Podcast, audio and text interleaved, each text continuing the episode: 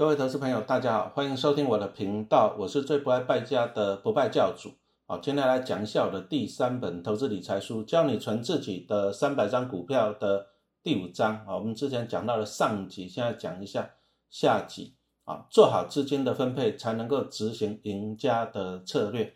什么叫做资金分配呢？啊，比如说哈，投资股票就是把你有限的资金哦，那就放在那里买的股票，你可能第一个可能被套牢。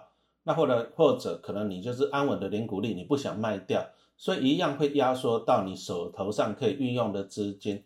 因此呢，我是给投资人一个建议，就是说你要把资金哦做一些适当的分配啊。比如说你第一个你要先留一笔钱做你的生活保障，像现在那个疫情蔓延哦，真的是很麻烦呐。服务业的朋友啊，确实是很辛苦。所以说了，我是建议投资人你最少要预留你半年的生活费啊，万一。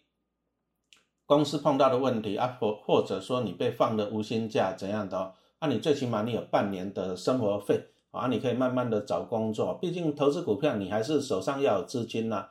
啊，如果说生活上很困难呢，投资股票通常都做不好啊。生活保障这个很重要。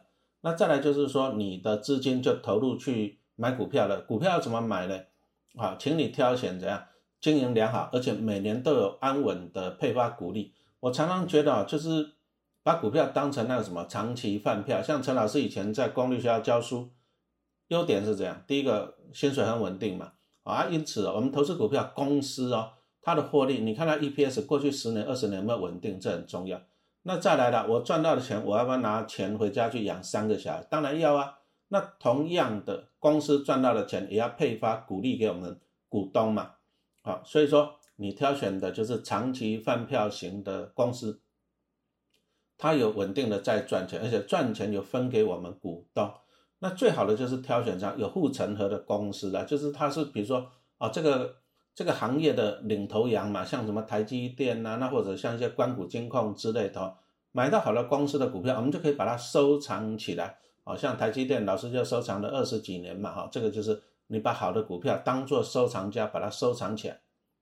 再来就是说，你手上啊，你还是要留一些加码的基金啊。你看它最近啊，我录音的时间二零二一年啊，现在是九月啊。你看一下，我们五月多的时候，那个疫情一起来，大盘就跌了啊，对不对？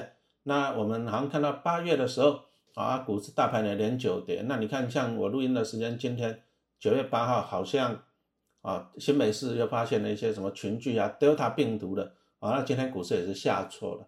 啊，股市永远不会只涨不跌了，一定会下来，那一定会有一些利空的因素，因此你手上还是要保留一些钱啊，作为加码用的基金。那你就是在等嘛，啊，好公司的股票你要等它便宜的时候，等到大盘呢因为意外的消息下跌的时候，那你就像猎人一样哈，你就这样去猎杀这种这样子啊虚弱的，就因为大大盘下来啊虚弱的股票啊便宜的股票啊，你就这样子把它买进来。那像其实哦。逢低加码通常是一个哈增加你报酬率的啊时间点啊。你说像什么兆丰第一、玉山啊、零零五六啊，大家都知道这些殖利率都不错嘛。啊，大型金矿哈护城河也很深啊。不过你给他看哦，这些股票在除息后通常是相对便宜的时候啊，那你就是怎样便宜的时候你要记得要逢低加码哈，可以增加你的报酬率。我自己的经验呐，通常就是说我们等到。好公司倒霉啊，比如说疫情啊，导致大盘大跌，大家都倒霉的时候，对不对？啊，你就要怎样去猎杀哈，当猎人哈啊，去猎杀这些好股票。那你在便宜买到这些股票的时候，事实上你可以把它收藏起来啊。啊，你说像陈老师在两千零八零九年金融海啸的时候，就慢慢的收啊，猎杀中信金。那时候我看它从二十块一路跌跌到七八块，我就慢慢买啊，这个当猎人猎杀。他买了以后我就抱着啊，也超过十年了，然后每年领他几十万的股利啊，就当做收藏家。因此我自己的经验啊，你当猎人再来当收藏家，其实这是最强的投资组合。那我们就拿一个第一金矿来做一个例子好了啊，这是关谷金矿啊，也是很难倒了，大到不会倒闭的啊。那你就算呢，你买在相对的高点啊，因为它每年会配息给你，你就当做收藏家嘛，因为它护城河很深。每年有在稳定的获利、稳定的配息嘛？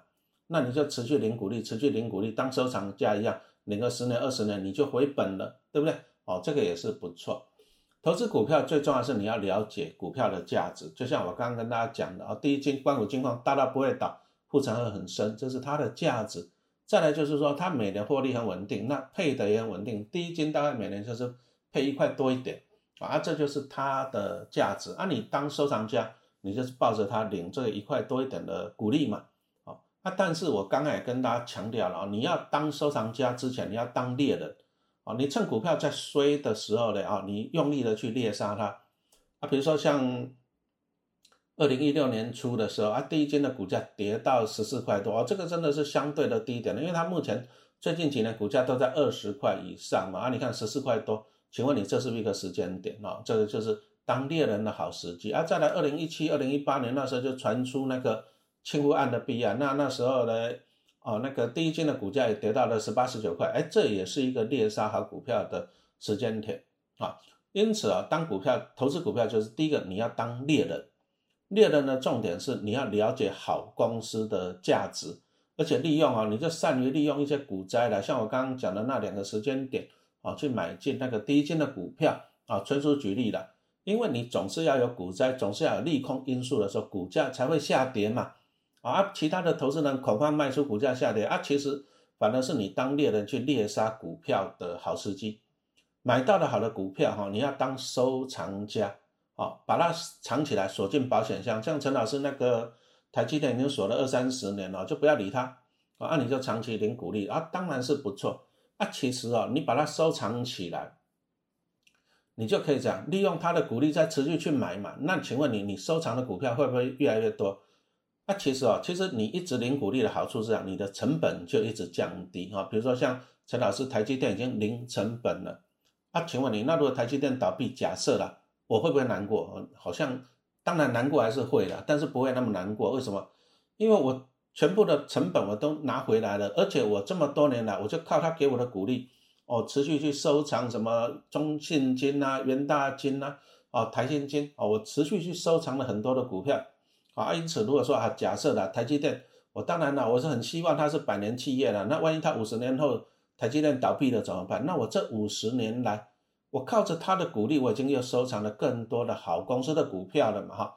因此啊，其实投资的重点哦，以以陈老师就是，我们平常还是要研究股票啊，因为你当你碰到股灾、碰到好公司倒霉的时候，你就要当猎人哈，你了解它的价值，那你趁它衰的时候，你用力去买它。买了呢，其实就不要理他了，你就当做收藏家锁在保险箱啊，他就会养你。啊，你持续领到股利，你就当猎人啊，持续去买好公司的股票。在这里，我们就是介绍一个名词啊，啊，叫做什么能力圈？什么叫做能力圈啊？你要了解自己的能力所及的范围嘛。啊，比如说陈老师以前是教机械的，那我可能啊，比如说对法律我就不熟了，这就是我的能力啊。那在我的能力哦外面加一个圈圈啊，这样子就形成了一个能力圈。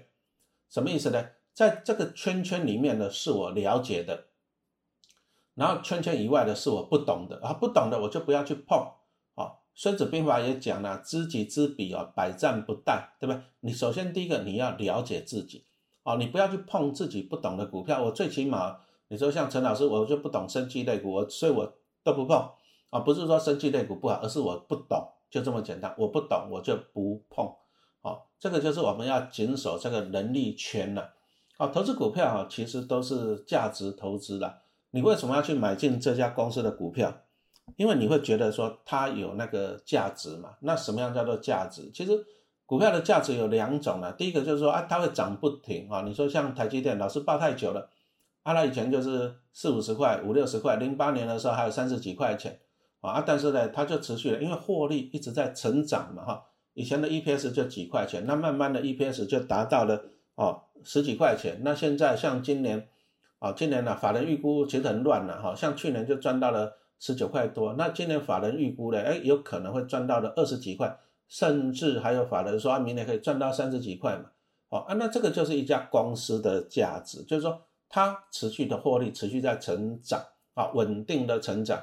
那如果稳定的成长，好处是这样，那股价就一直上涨嘛。比如说像台积电的股票，怎么去评估它？用本利比啦，你就看它过去本利比是多少，现在本利比是多少嘛？啊，不过它最近的本利比一直在拉高，为什么？因为它的获利持续在成长，像去年十九块多的 EPS，啊，前一年是十三块多，你看到成长了五十趴，那你看股价也是很惊人哦，从两百多块拉到六百多块钱啊。因此啊，其实一只股票的价值在哪里？就是它本身的获利能力啊。因此你要去关注啊，了解说它本身赚的钱在哪里。那它只要获利能够持续成长的话，第一个你会赚到股价上涨，因为它 EPS 一直上来，利用本利比去计算呢，它的股价就会持续上来，你就可以赚到资本利得，也就是价差了。再来就是获利持续成长，它配给你的股利啊也会越来越多，因此投资人你又可以怎样领到的股利，这个就是一只股票的价值哦，你可以赚到资本利得，还有怎样领到了股利。那通常呢，以我刚刚跟大家报告，我们就是当收藏家啊，跟猎人啊，你当一只好股票倒霉的时候哈，你要紧守你的能力圈，你要了解它啊，比如说像陈老师我自己啊，对电子啊，对金融股我比较熟悉。啊，因此啊，我就会比较 focus 在这两个产业。那我为什么是啊不全部去买台积电啊？讲实话啦，如果时光倒流再回到二十年前，我全部都买台积电。我讲实话，如果还可以再倒流的话，啊，当然了，我不是神仙嘛，那我只能做一些资产的配置啊。台积电其实你大家看它现在这么好，好开心，好厉害。哎，你从像陈老师报台积电这么久嘞，过去他曾经你给他看他股价。曾经有涨泥哦，十年的时间，台积电股价都六十块不动啊，一年只有配三块钱哦，真的是很 boring 啊，很无聊的一只股票啊。但是我们能够坚持当收藏家啊。但是电子股的缺点在哪里啊？就是配息不多嘛啊。你说像台积电，它去年配了十块钱，股价六百，这个殖利率不到两趴，一点六趴太少了哈。因此，陈老师我就在从大概零九年那时候，最主要就是，因为那时候金融海啸了。啊，电子股受伤蛮惨重啊！金融海啸的时候，那我就觉得说我我要做分散投资啊。啊，事后诸葛亮也是错了。其实我我我如果说零九年我那时候都去买台积电，我现在赚更多啊。这个是事后诸葛亮啊。那我如果说我的做法就是说啊，电子股有成长性啊，但是股灾的时候可能受伤惨重，配息也比较少啊，因此我就去买一些高股息的。那我刚刚也讲过了啊，你就看这些金控啊，你看过去十年获利稳定，配息也不错。好像兆丰啊，像玉山啊，中信啊，中信比较小气一点了。哦，最近五年都是配一块钱，那希望啊，希望公司高层啊能够看到我们这些小股东的需求。啊，中信金今年获利不错了，前八个月大概赚了二点一四，已经快打平去年前年全年了。那你看前八个月赚二点一四，那今年有机会赚到三块钱，我们就预估了。那如果赚到三块钱，拜托一下中信金的董事长跟总经理。你明年配一半就好了，好不好？配一半就好了，配一点五，好不好？好，我们给你鼓励，给你支持啊！你不要让股东哦伤心啊！从这里我们就看到了，其实哦，金矿的优点就是获利很稳定啊。金矿大概也没办法获利像台积电这样大爆冲了啊，股价可能也没办法像台积电从几十块涨到几百块了。你说中信金会涨到几百块？我我我讲说我自己不相信啊！你配个一点五涨到三十块，我就阿弥陀佛了啊！拜托一下。那我就是这样子做搭配啊，电子股有成长性，但是股利比较少啊。中信啊，讲错了，金矿哦，可能配的比较稳定，折利率比较高，比电子股高啊，但是股价可能就没有爆发力了。那我就怎样？我就两个都要嘛，我就可以弥补了哈。电子股赚成长啊，金矿就是赚那个什么稳定的股利的收入嘛。好啊，这个就是我一个投资的组合啊，稳定的现金流。因此啊，我还是很喜欢就是买进我懂的公司，这个叫做能力圈。那我就利用本利比哈，像中台积电，而且配息很少，不要用折利率了，你就用本利比去计算哈。过去几年的本利比，啊，当它的股价下跌的时候，本利比变低了，可以考虑买进。那至于金矿的股票，你就用折利率啊啊，比如说中信金讲的，在折利率高的时候，也就是本利比折利率高的时候，就是股价便宜嘛啊买进啊。当折利率低，股价在高点的时候，可以考虑卖出啊，或者说你就便宜的时候买进当收藏家也是可以哈。重点还是挑选第一个能力圈。啊，再来就是获利稳定跟配息稳定的公司。不过，既然讲到了资产的配置啊，其实你看一下二零二零年跟二一年哦，啊，这个全世界真的是给这个疫情哦搞得这样子啊，真的很讨厌。你看陈老师今年都没办法去游泳池去晒太阳了，啊，真的是很很痛苦啊，啊，因此这个疫情啊，对我们投资人呢影响还是很大的。那如果说疫情持续下去呢，那我可能陈老师还是在关注一些生计的股票。那比如说像最近呢，那九月十五号到九月十七号，哦，富邦投信呢会推出啊生计的 ETF，那我是觉得这个也是可以注意的。那陈老师刚刚是不是讲到了？我不懂生技股票啊，没关系。但是 ETF 的好处就是它会主动啊去帮你筛选哦，像零零八九七，它就是五十档啊绩优的啊，就是国内外像什么莫德纳，莫德纳在去年股价还涨了二十倍嘞啊。那买 ETF 的好处就是这样，你不需要去懂，我只要评估一个事情，就是说我觉得。如果以后全世界还是会被这种疫情干扰，那请问你这个生技类股，比如说疫苗啊、基因疗、基因疗法哈，这种这种只会多需求只会多不会少，那么我就利用投资 ETF 的方法就好了，我就可以持续这样，我就一次就买进那个啊，像我们刚刚讲的富邦那一只啊生技类股，我把全名讲一下了，富邦基因免疫生技的 ETF，哎，它就一次就包含了五十档成分股。而且它是持有美国、德国、丹麦、日本哦，这个而且这些公司像我们刚刚跟大家讲的莫德纳这种都是世界级的企业。那陈老师来讲，哎，我的做法就很简单。当然你自己要评估了，你觉得这种疫情可能没那么快结束，那以后还是会有很多的挑战。那你如果觉得这是一个方向，那你们那你就投资这种生计的 ETF 啊，生计的 ETF，它就可以帮你持续持有怎样？五十档绩优的好公司分散到全世界，而且它会讲主动的太弱留强啊，这个也是一个方向啊。不过提醒投资人哈，我们投资股票还是要做布局啊，做分散。那像我刚刚讲的，我也不会 all in 啊，all in 什么那个升级 ETF，我也不会 all in 啊。比如说我就是从啊，我在台股里面我当收藏家嘛，哈，第一个我当猎人，便宜的时候买进好股票，觉得我当收藏家。哦，安稳的领股利，领到股利，我可能比如说我今年领到了啊一百万的股利了，假设那我就拿去怎样？哎，买一下这个零零八九七啊，纯属举例哦。那我是不是就是布局到了这个生技产业？哦，ETF 的好处就是说哦，你靠一张股票就可以投资全世界哈，这个也是提供给大家做一个参考了哈。那我们这一课就讲到这里啊，谢谢收听。